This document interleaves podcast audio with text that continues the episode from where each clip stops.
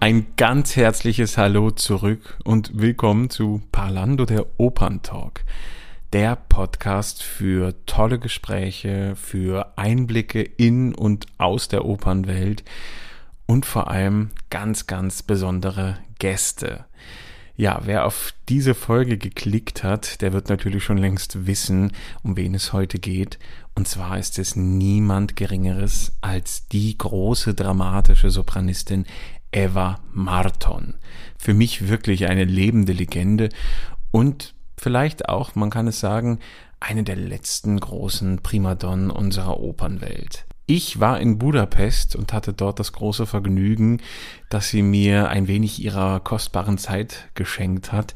Denn auch wenn Frau Marton nicht mehr selbst auf der Opernbühne steht, so hat sie doch immer noch einen großen Anteil an ihr, indem sie zum Beispiel den Nachwuchs ausbildet oder auch Vorsitzende ihres eigenen Gesangswettbewerbes ist. Sie ist eine umwerfende Persönlichkeit. Sie hat extrem viel erlebt. Äh, deswegen habe ich mich in dieser Folge auch weniger auf biografisches gestürzt, weil das findet man bei ihr wirklich zuhauf. Sei es in ihrer Biografie, die Frau mit Schatten oder natürlich zahlreichen anderen Chroniken, Sammlungen und Interviews. Und da möchte ich natürlich auch jedem unbedingt äh, das Interview mit August Everding in der Da Capo Fernsehsendung ans Herz legen, die, soweit ich weiß, noch auf YouTube zu finden ist. Wir haben uns in dem Gespräch viel mehr auf ihre eigene Sichtweise, auf viele Aspekte des Gesangs des Reisens, des Erfolges konzentriert und ich finde, wir haben viele spannende Einblicke auf einer sehr privaten Eva Marton erlebt, was ich natürlich immer sehr, sehr reizvoll finde.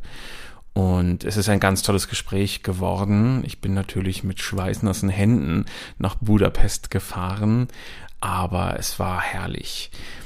Es ist zu hören, wir sind nicht allein. Wir sind in einem Budapester Restaurant.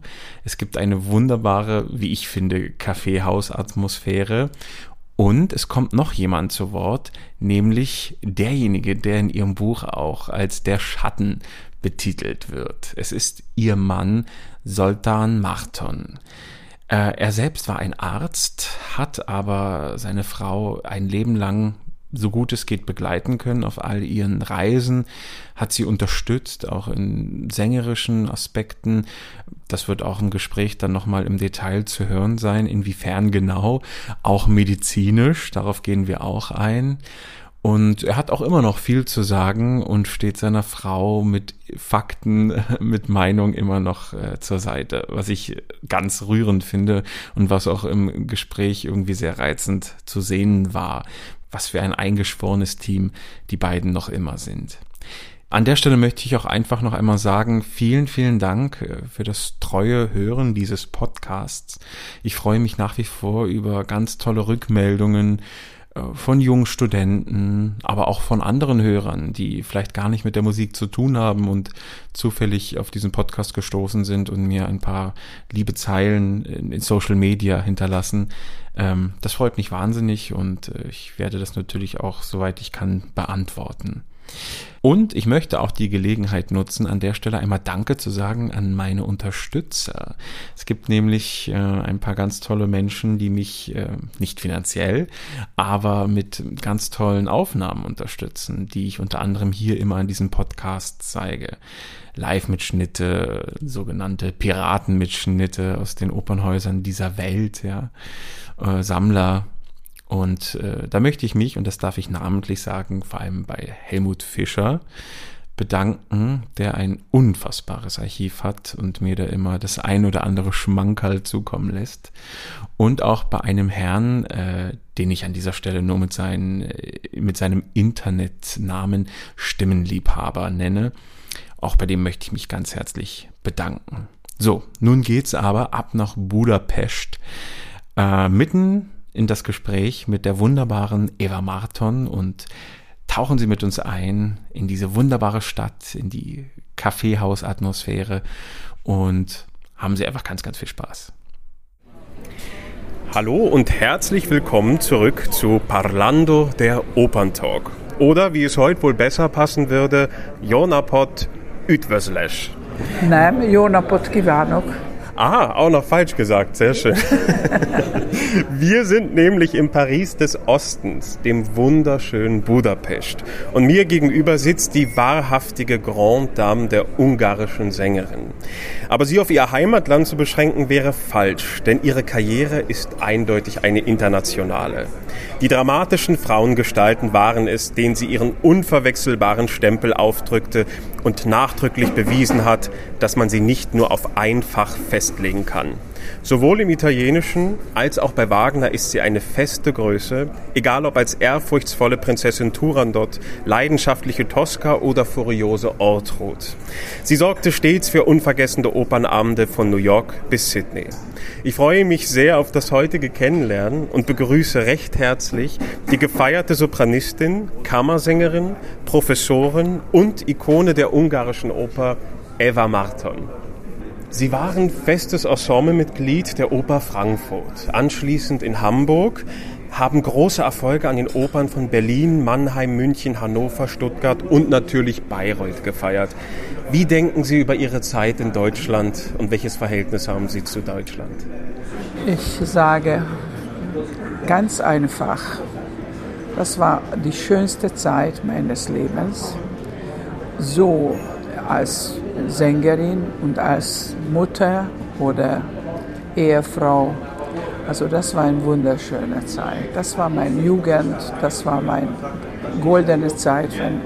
Wir dürften noch, wie sagt man, noch reisen und singen, was wir wollten und, und unbeschwert sein. unbeschwert sein und so weiter. Ist Deutschland auch ein Stück Heimat geworden? Ist zweite Heimat. Ist zweite Heimat. Ich, äh, ich besitze noch immer den deutschen Pass. Tatsächlich? Ja, und meine Familie, mein Mann auch, mein Kind auch. Und äh, also ich gehöre noch immer noch Ja. zu Deutschland. Ein Teil von meinem Herz.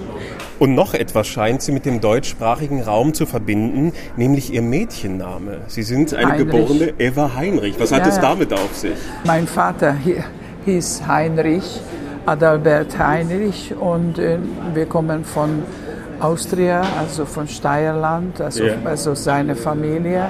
Also Also waren Sie sprachlich da auch schon so ein bisschen vorbelastet? nein. Das kam nein, später. Nein, nein. Aber die wohl wichtigste Stadt in ihrem Leben wird nach wie vor natürlich Budapest bleiben. Es ist die Stadt ihrer Geburt. Sie sind in einer für die Stadt recht schweren Zeit zur Welt gekommen, nämlich knapp ein Jahr nach ihrer Geburt war die Stadt besetzt von den deutschen Truppen. Wie haben Sie, aber vor allem Ihre Familie natürlich, diese Zeit und auch die Nachkriegszeit erlebt? Waren es sehr schwere Jahre? Ich habe keine Ahnung. Ich, ich war so klein. Ich weiß, dass noch später meine Mutter sagte immer, wenn, wenn die Flugzeuge gekommen und haben die Bomben unterladen auf Budapest.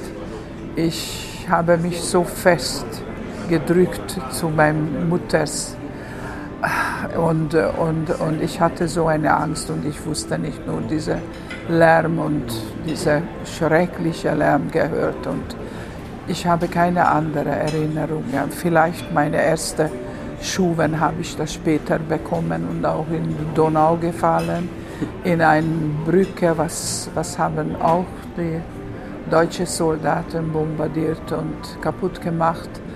Und nur von Erzählungen. Mein Vater war auch in der Margaret-Brücke da drüber und wenn sie haben das kaputt gemacht und so weiter. Also das, da- aber ich habe selbst davon nicht äh, keine Erinnerungen mehr. Es hat Sie auch nicht. anscheinend Gott sei Dank nicht geprägt nein, für das restliche nein, Leben. Nein, nein, nein. Ihre Liebe zur Musik begann mit dem Klavier. Aber wann wurde es dann schließlich der Gesang und was war der Auslöser? Also es von, ich war fünf oder sechs Jahre und ich hatte immer eine schöne Stimme, eine, eine, eine wie sagt man, eine Naturstimme gehabt und unwahrscheinlich Höhe. Und äh, die 3F war für mich nichts und so weiter. Und äh, eine, eine solche, solche Begabung, was später auch nicht, musste nicht unbedingt verbessern. Die Materie, ich spreche davon, nur musste ich natürlich die ganze Atemtechnik und die und verschiedene Stile und, und Stils, was zum Beispiel, was bedeutet ein Belcanto und so weiter oder wie singt man. Aber in der Kindheit vielleicht, ich war acht Jahre, sieben Jahre alt, ich hatte ein, eine wunderbare Lehrerin. Und äh, wenn ich habe für sie gesungen, sagte, du musst Klavier spielen zu lernen. Ich habe gesagt, warum? Weil du wirst später davon leben, von deiner Stimme. Und äh, sie hat mir weggeschickt zu einer Lehrerin und dann sie, sie sagte mir, was war sehr süß. Ich war, ich, ich sagte schon ganz jung und das war September und äh, sagte, warum kommst du zu mir? Ich wusste nicht, sie ist die Direktorin. Da habe ich gesagt, ich hatte zwei Zähne vorne, das hat mir gefehlt, weil meine Lehrerin äh, sagte, ich muss ich muss Klavier zu lernen, weil ich werde eine berühmte Opernsängerin sein. Und, und dann, sie hat runtergeguckt und hat gesehen, zwei Zöpfchen und ohne Zähne. Also ich war prädestiniert zu diesem Beruf, ja. schon damals schon. Eindruck sie, hinterlassen. Ein, ja, ja, Eindruck, großer Eindruck. Und dann sagte er, du weißt, das ist zu spät für die Aufnahme, aber diese Überzeugung, wie du sprichst über dich selbst und für deine Zukunft als so ein kleines Kind, ich glaube, ich nehme dich selbst unter meine Fittiche. Und so habe ich angefangen und natürlich mit Bartok Mikrokosmos und so und viele Volkslieder und so weiter bin ich äh, die ersten Jahre gespielt und dann später nach Jahren äh, Konzerte, Klavierkonzerte, kleine Konzerte gesungen, nicht gesungen, gespielt. Und dann einmal habe ich das bemerkt, dieser Drang war nicht so stark, also eine, eine Klavierspielerin zu werden und so weiter. Äh, ist besser, wenn ich bleibe, zu, bleibe in meinem mein, Wunsch, was yeah, ich wollte. Yeah. Und dann, dann habe ich nie mehr auf, auf Konzerte gespielt weil ich, war, ich erinnere mich, meine Hände waren quietschnass, ich konnte nicht spielen, die Tastatur, ich war so nervös. Und dann habe ich bemerkt, das ist nicht mehr für mich. Und so hat angefangen, ich war schon damals schon 13, 14 Jahre alt. Aber hatten Sie da ein Erlebnis, auch vielleicht in der Oper als Zuschauerin, wo Sie gesagt haben, genau das möchte ich auch? Nein, ich war nie in Opernhaus. Ich war ganz spät. Äh, wir waren sehr arm nach dem äh, Krieg, wir hatten nichts. Wir wurden ausbombiert und meine Familie und das war ziemlich schwer. Und, aber zum Glück, wir hatten ein, ein, ein Radio äh, und äh, ich habe durch dieses Radio viele schöne Musik gehört. Und dann in dieses Haus wohnte ein, sehr berühmte ungarische Tenor, Tibor Udvardi. Und wenn er hat geübt, dann habe ich immer stehen geblieben und gelauscht. fasziniert gelauscht und, und, und zugehört. Und, dann wusste ich, was ist das sein, ein Opernsänger zu sein und arbeiten und, und hören, wie jeden Tag sie hat Übungen gemacht und so weiter.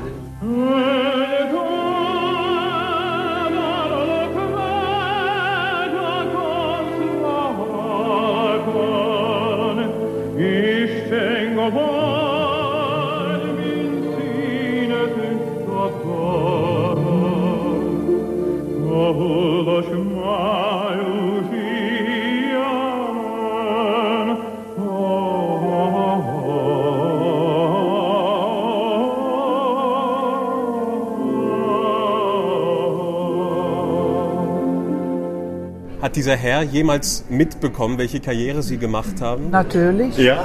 Natürlich. Ich habe, ich habe in Wagner Rheingold äh, Freie gesungen. und äh, er war Loge. Ach toll.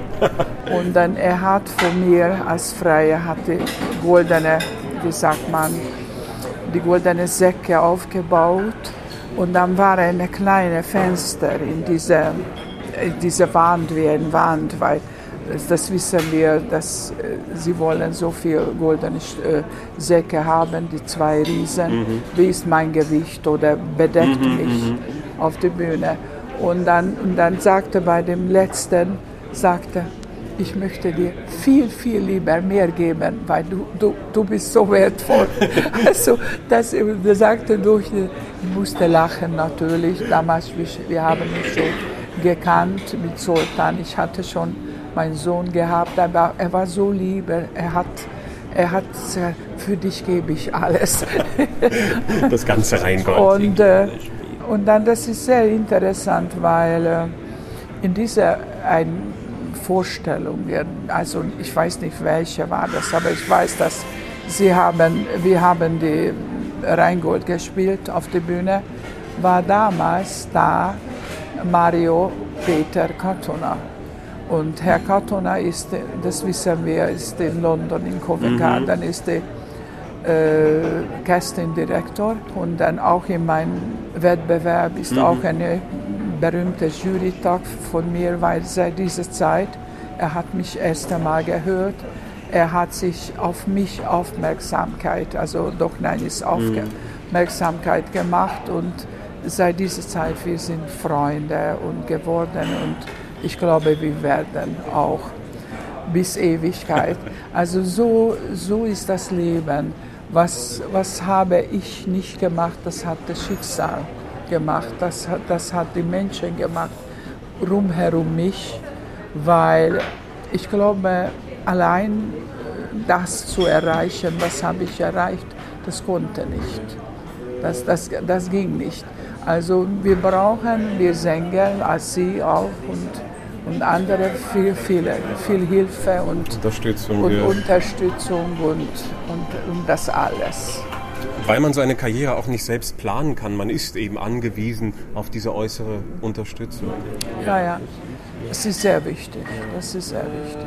Was ich so beeindruckend finde, wenn man das Register ihrer Auftritte liest, ist auffällig, dass schon relativ früh, schon während ihrer Anfängerzeit am Ende des Studiums, natürlich gibt es auch die typischen Anfängerpartien wie eben eine Kate Pinkerton im Butterfly oder etwas Operette, ja, ja, ja. aber es gibt eben auch schon Auszüge aus Tosca, Onegin, Manon Lescaut, eigentlich, was man heute natürlich immer sagt, man muss die jungen Sänger Piano Piano, man muss sie klein halten, man muss sie langsam ranzüchten, war bei Ihnen nicht der Fall. Denken Sie, das war dennoch richtig, Sie so früh an absolut, dieses große Fach zu bringen? Absolut richtig, absolut richtig. Wenn ich, ich war noch in, dem, in der Musikakademie als Studentin und wenn kam eine, wie sagt man, wenn kamen von Ausland Professoren, dann kamen immer zu meiner Gesangsstunde. Mhm. Ich weiß nicht warum, aber ich war, das ist, das ist der berühmte zehnte Saal, wo habe ich immer meinen Unterricht gehabt.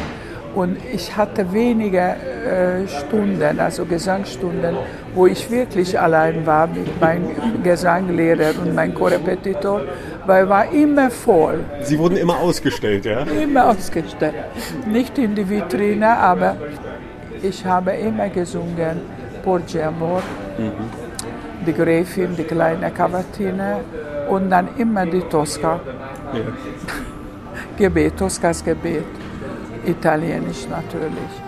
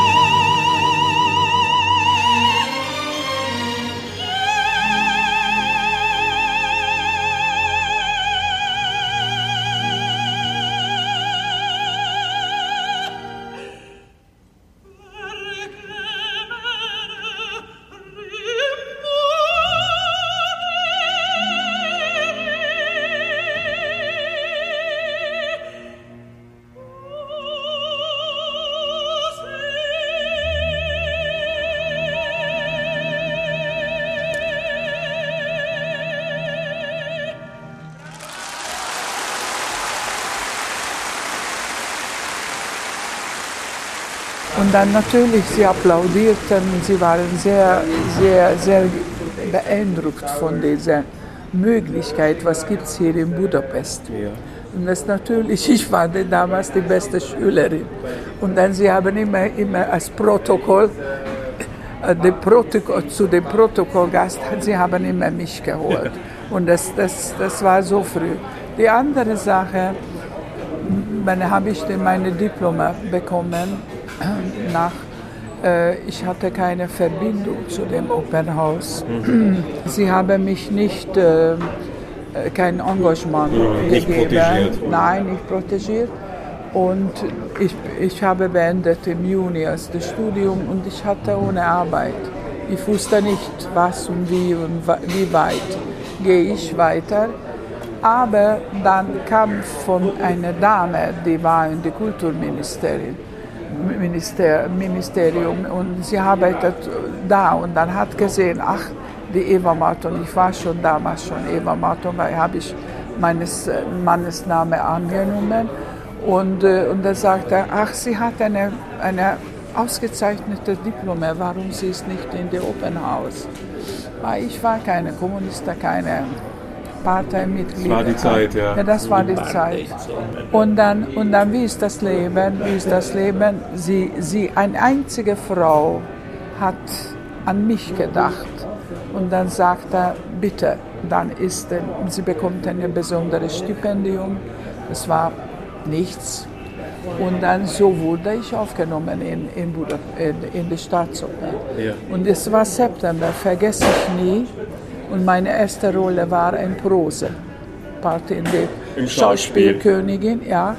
Und dann die zweite Rolle war für mich die Schemacher in Rimsky-Korsakow, Goldene Hand. Eine recht koloratöse Partie. Ne? Es ist ziemlich. Ja. Es ist ziemlich. Aber, aber, aber, aber ich hatte Glück gehabt, weil, weil diese Nordstimme ist geblieben.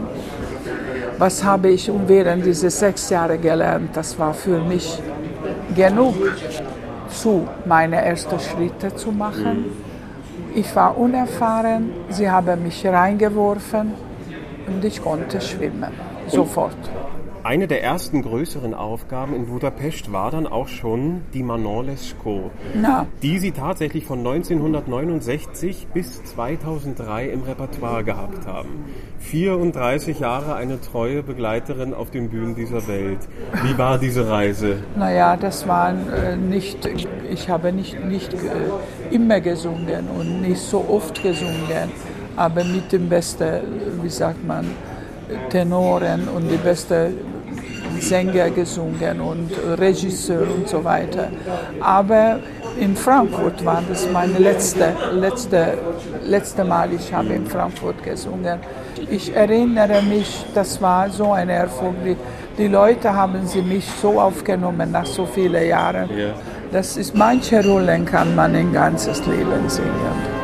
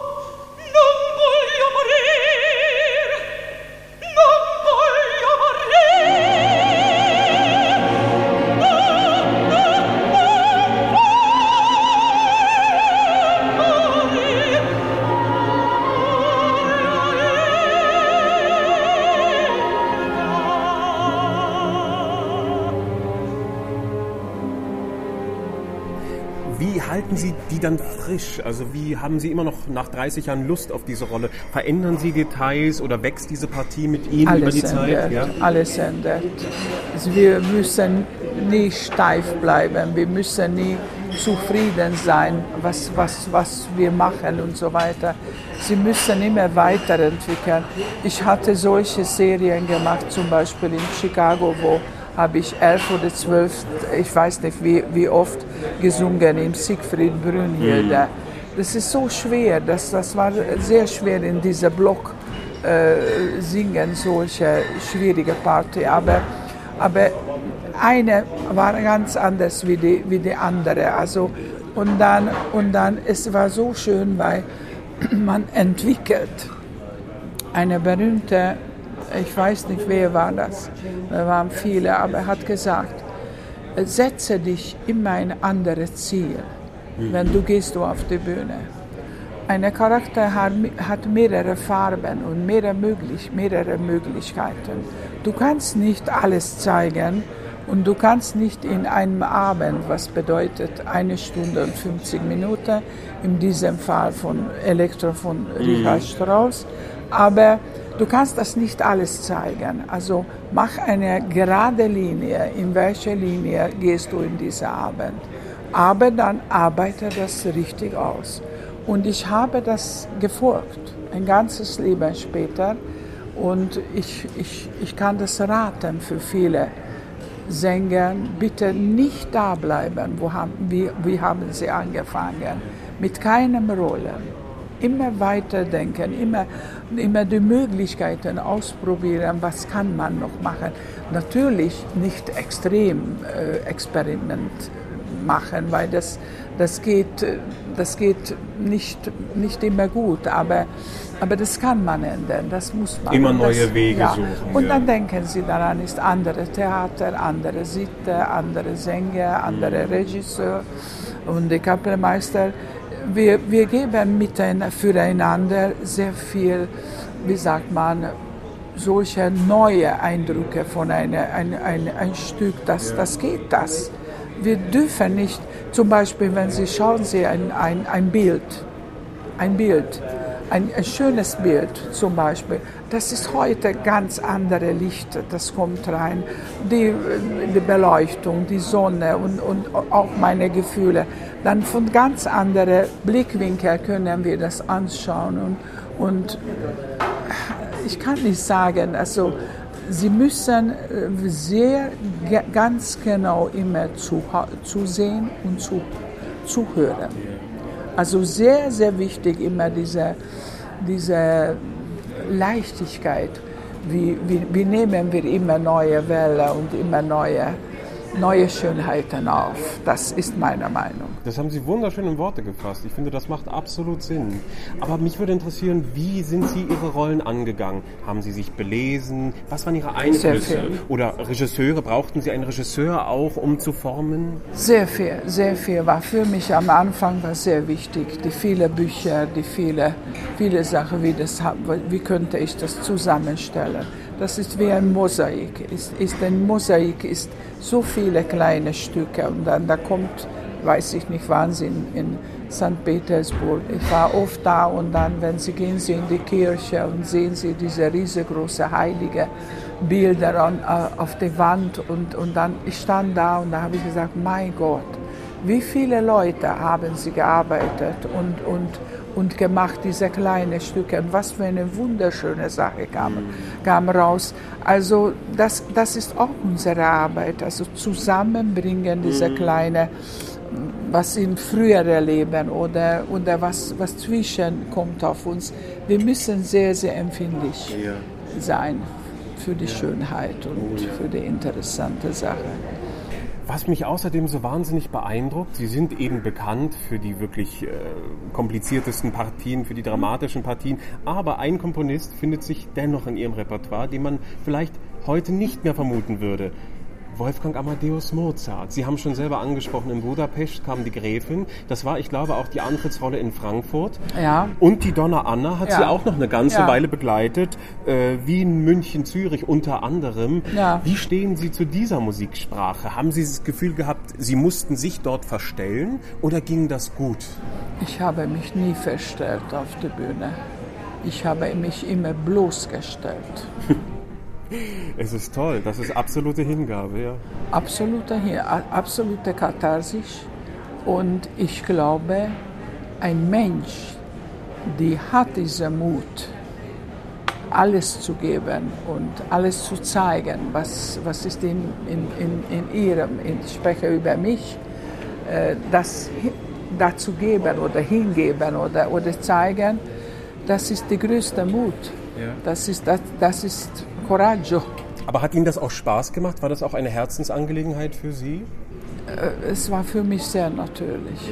Sehr natürlich war. Das war so natürlich, kam raus, weil äh, ich habe gesagt immer, äh, meine liebe Mama und der liebe Gott hat mir eine Stimme gegeben. Aber das ist nicht genug. Ich habe eine große Verantwortung. Was mache ich mit meiner Stimme oder was, was? Und das ist das Talent. Das ist das Talent. Und wenn wir sprechen wir Talent, dann äh, also die Begabung und die Talent. Und die Talent sprechen wir darüber. Die Talent ist so viele, die technische, die Atemtechnik, das, die, die sogenannte, wo ist meine Stimme und so weiter. Und jeden Tag fast muss man dieselbe selbe Platz finden, wo ich, äh, wo, wo ich äh, in mein Gesicht zum Beispiel, in die verschiedenen, verschiedenen Resonanzraum, ich, wie kann ich das ausnutzen und wie kann ich meine Stimme vergrößern ohne, ohne Druck und so weiter, weil, weil also das, das ist wichtig. Dann ist wie wichtig, dass wenn wir lernen, dass, wie singt man einen höheren To- Ton raus, wie, wie, wie, wie wechseln die Registers, also ohne, ohne Bruch und ohne, ohne, ohne die Stimme verändert. Das ist zum Beispiel auch für Pavarottis große Stärke war. Das war seine Stärke, weil er konnte von unten ganz oben nach, wie ein Elevator, wie ein Lift, so gehen mit dem Stimme. Und, und das natürlich, dass, wenn ich singte, ich sang mit solchen Leuten, dann habe ich immer zugehört. Was macht er gut? Was, was ist los? Und dann später kamen die Leute immer zu mir und dann haben, haben sie mich gefragt. Und dann kam später auch die Idee, wenn wir mit meinem Mann gesprochen, was ist das, wenn ich höre einmal auf? Und mein Mann sagte immer, du, du hast so eine, ich kann, wie ein Sportwagen. Das kann, also ich war so, wie sagt man, auf Touren, ja. Turbo Ja. eingestellt Aufgedreht. aufgedreht, aufgedreht, wenn du sagst, das ist, so ist das. Und, und das, wenn, wenn ich höre auf, dann muss ich noch immer etwas, so etwas machen, was, was mich interessiert. Mich interessiert wahnsinnig, wahnsinnig der Unterricht.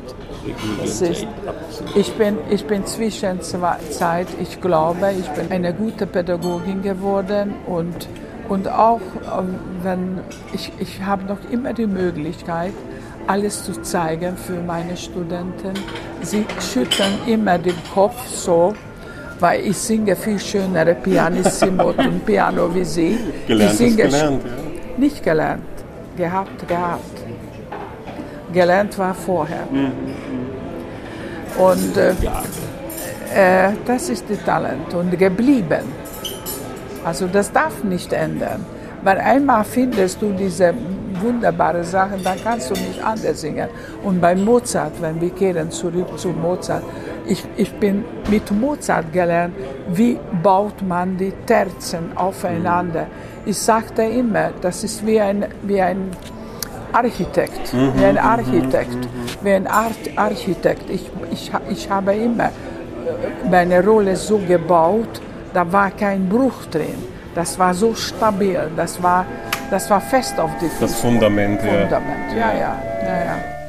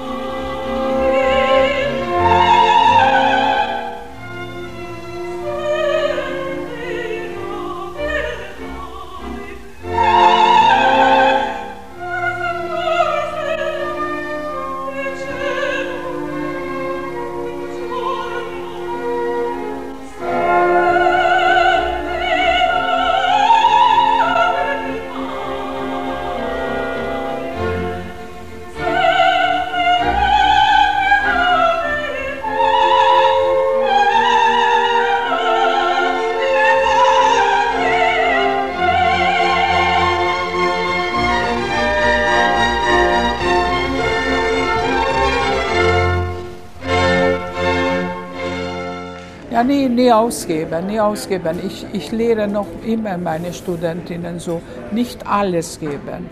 Das, sind, das braucht man nicht, weil das ist furchtbar eintönig kann sein, wenn jemand mm. immer Pforte singt.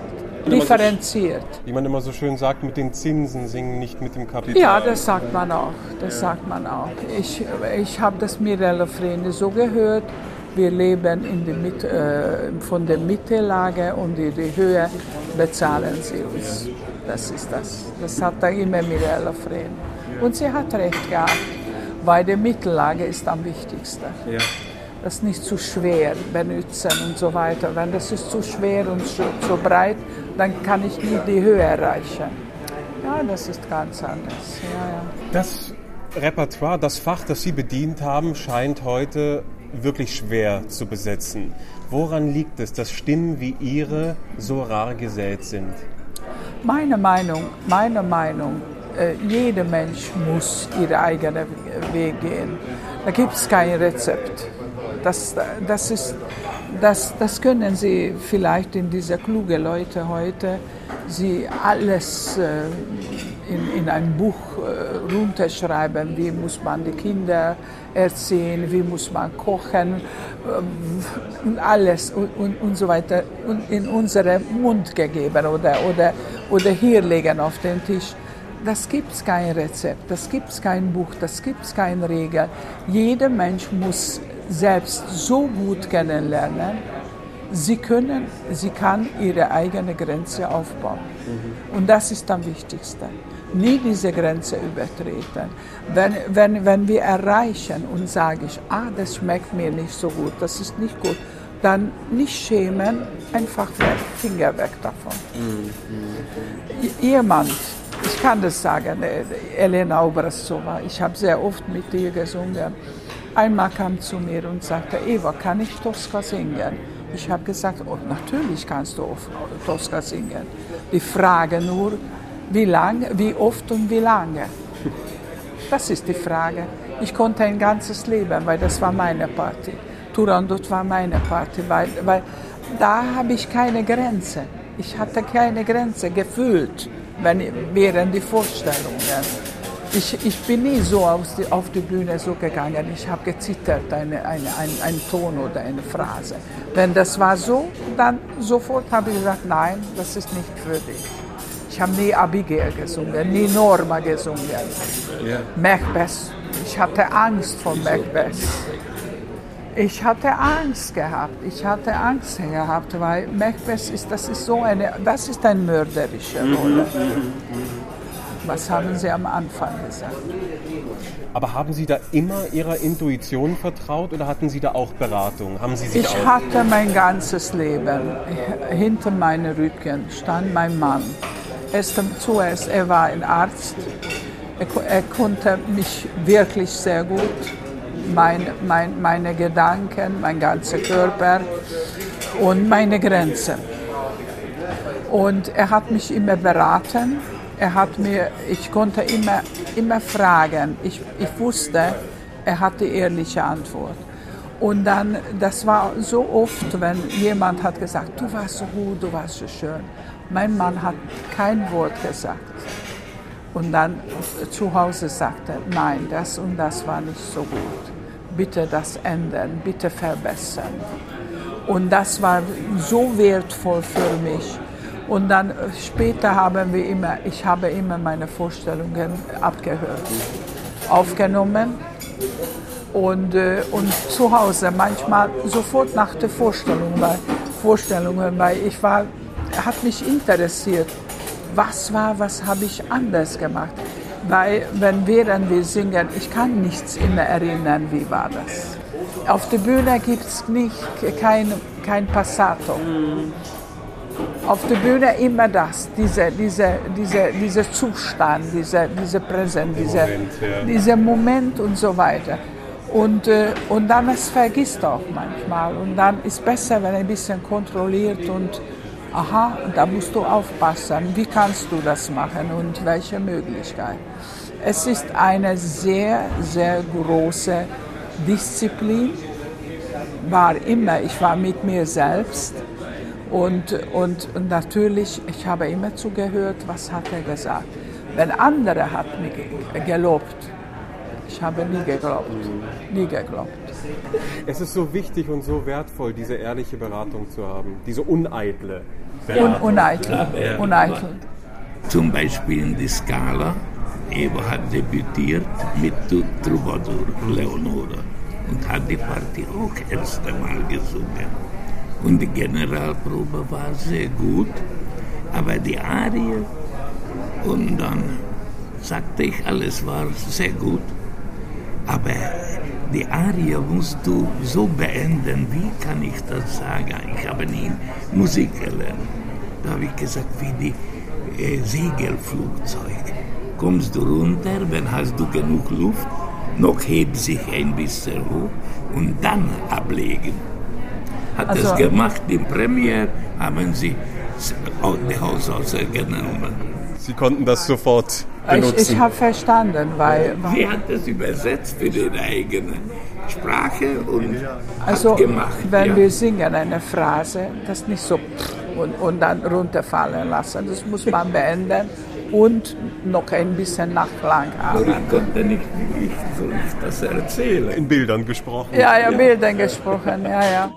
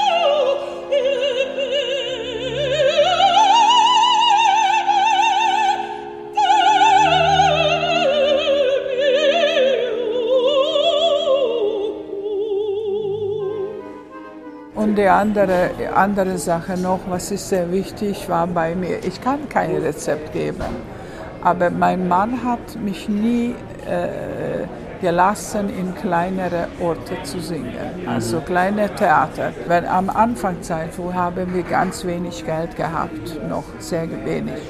Ich habe gesagt, wir haben nicht zu essen genug, nicht das und das. Er sagte, warte, warte, der richtige Antrag kommt. Und dann kam und dann war schon ein bisschen besser alles. Und weil er, er konnte nicht arbeiten, er musste akkreditieren, sein äh, Diplom und so weiter.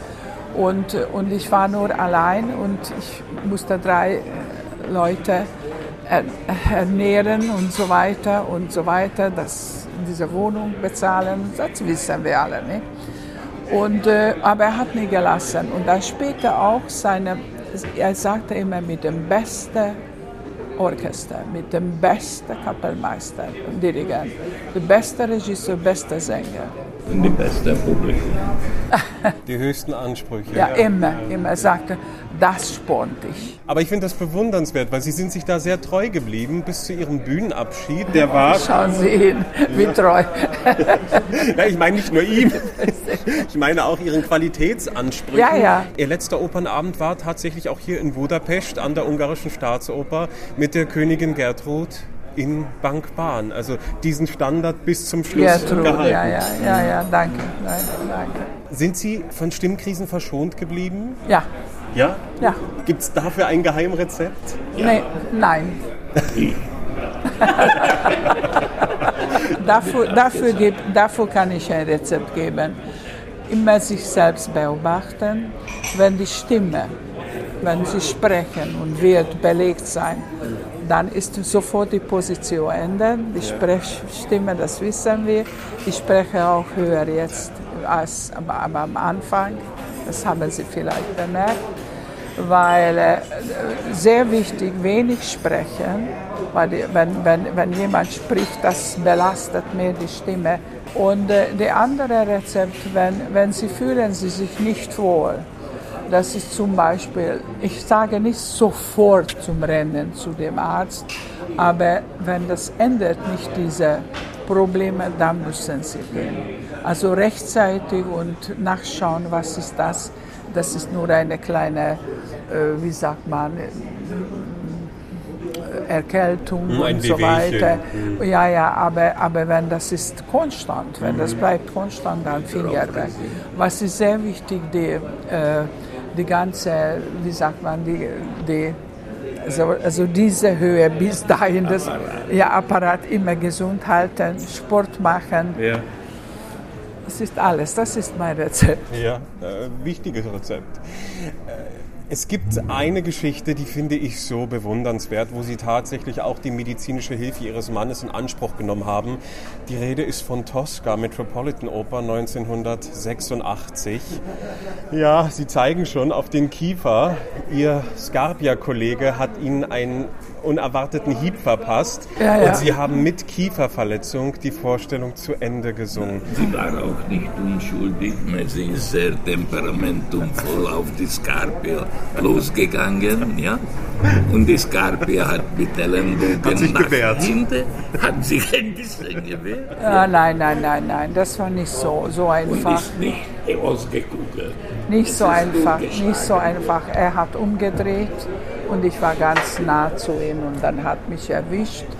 Und da habe ich wirklich die Sterne gesehen. Wirklich habe ich große, große Schmerz gehabt. Und Gott sei Dank ist raus und zurück ge- gegangen. Also ganz, und so weiter. Ich konnte war. ja, das fast Knockout. Und dann mein Mann hat äh, zu mir ein Voltaren oder was hast du gegeben, Schmerzmittel gegeben. Und dann habe ich die dritte Akt so, gesungen, also kaum bewegt mit mein, mein, meiner Unterkiefer. Also io, io quella là, mal, ja, io quella mal die Palme. Das war schon normal, ja. Ich konnte nicht sprechen, also ich hatte solche Schmerzen. Aber einzige Sa ein- eine Sache habe ich erreicht. In den nächsten Tagen, ich war in der New York Times in der First Page.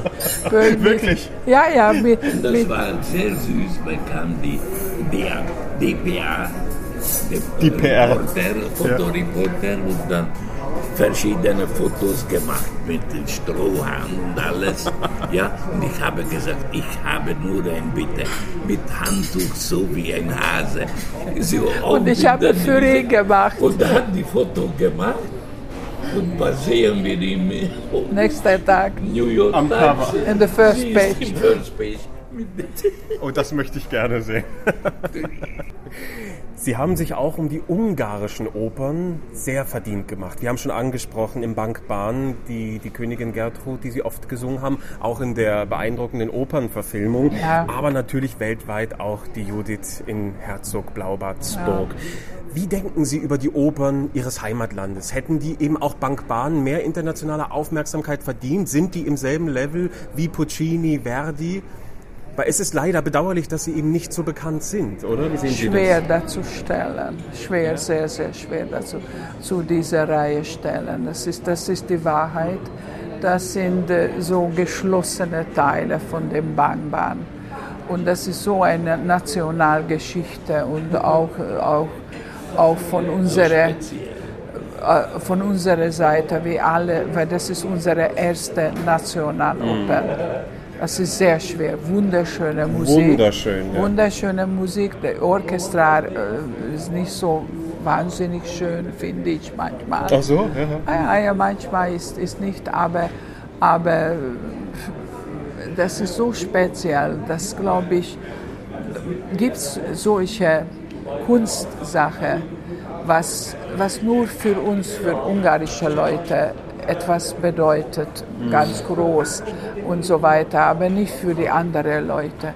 Wir haben damals in, unter den Habsburgen gelebt, gelitten.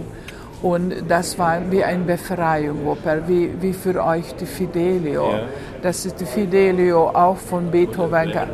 Beethoven, Beethoven, der hat geschrieben, wenn Napoleon hat sich als Kaiser ge gekrönt und so weiter und, und, und von voller Wut. und Das hat geschrieben, das wissen wir von Büchern und so weiter. Und, äh, und das ist auch, auch gehört mehr, ich finde, für Deutschland als für die, für die ganze Welt, diese Befreiungsopern und so weiter. Typ. Also da gibt es oder, oder die Risorgimento, die, die, die Verdi-Operas, das ist auch speziell. Wir spielen das, aber so wie wir verstehen die Bahnbahn, ich glaube, nie, niemand auf der Welt versteht so.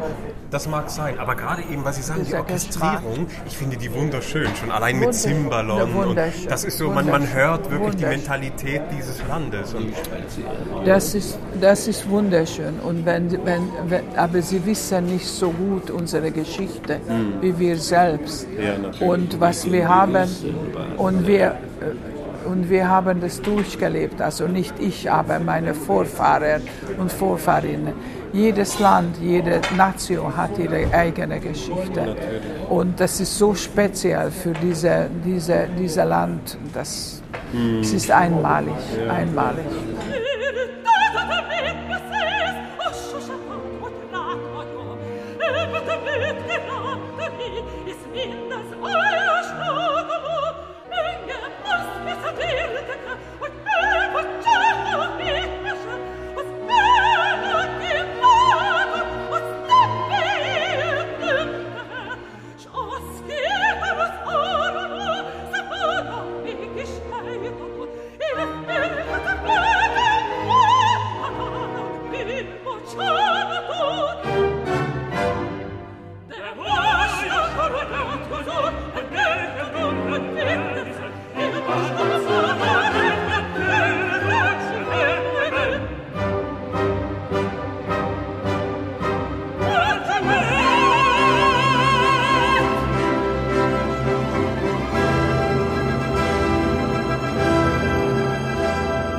Dann die Bela Bartok, das, das ist mehr für, für die ganze die Allgemeinheit. Ja. Weil das ist nicht den, na, na, nein, nicht das ist wichtig, nicht die Geschichte.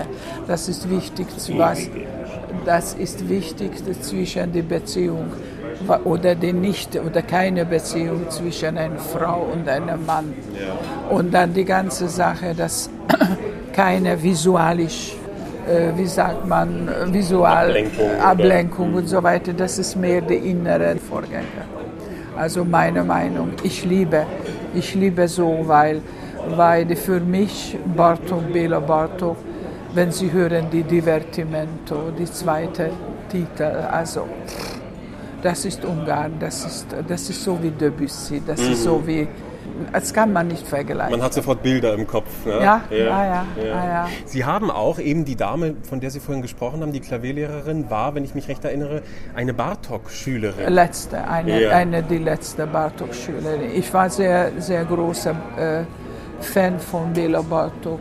Andere junge Frauen, sie haben Popstars in, in, in, in die Zimmer. Ich habe Bela Bartok gehabt.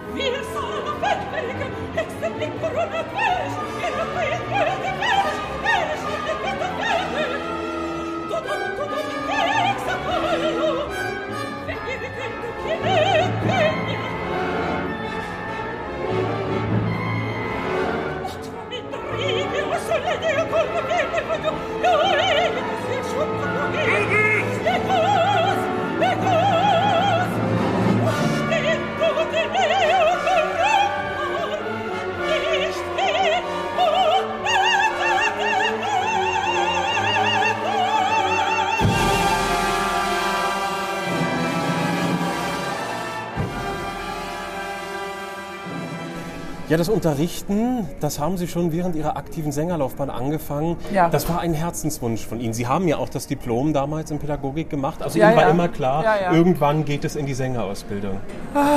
Ich war nie da, ich war nicht so fest äh, nicht äh, eingestellt. Aber mit der Zeit, ja, mit der Zeit, weil viele Kollegen kamen immer zu mir und dann haben sie gefragt, technische Sachen und so weiter und da habe ich immer geholfen. Ja.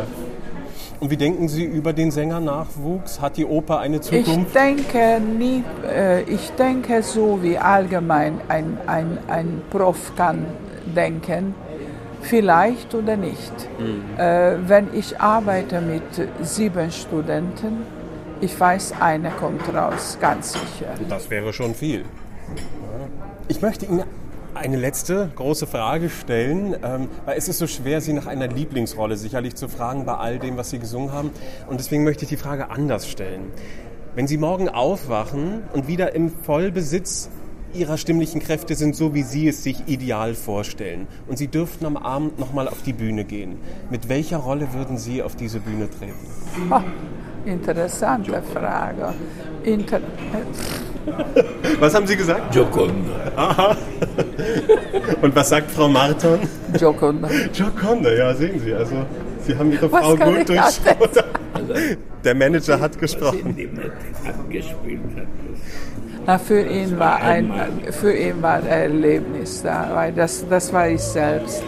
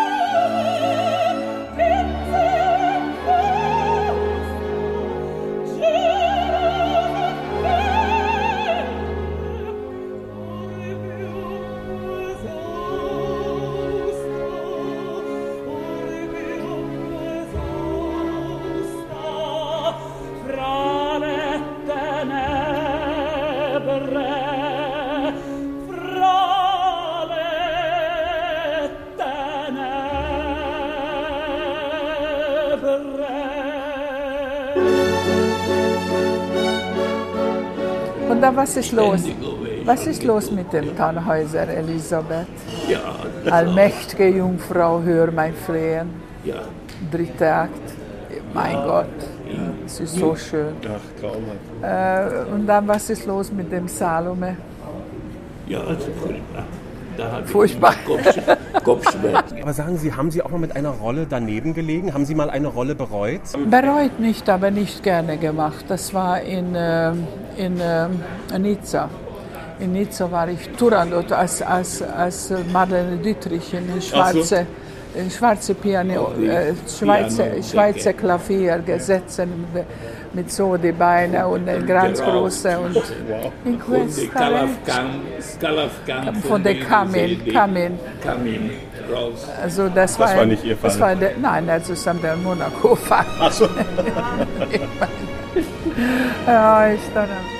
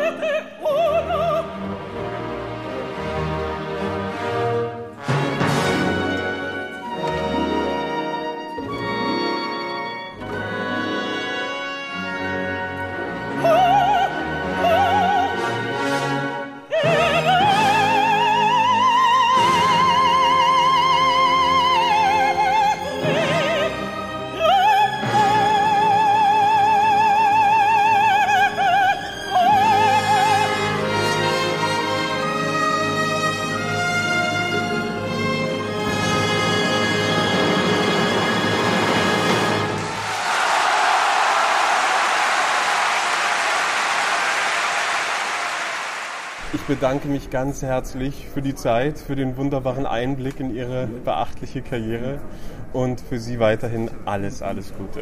ich danke Ihnen und ich wünsche Ihnen auch dieselbe. Danke. Sie schaffen das.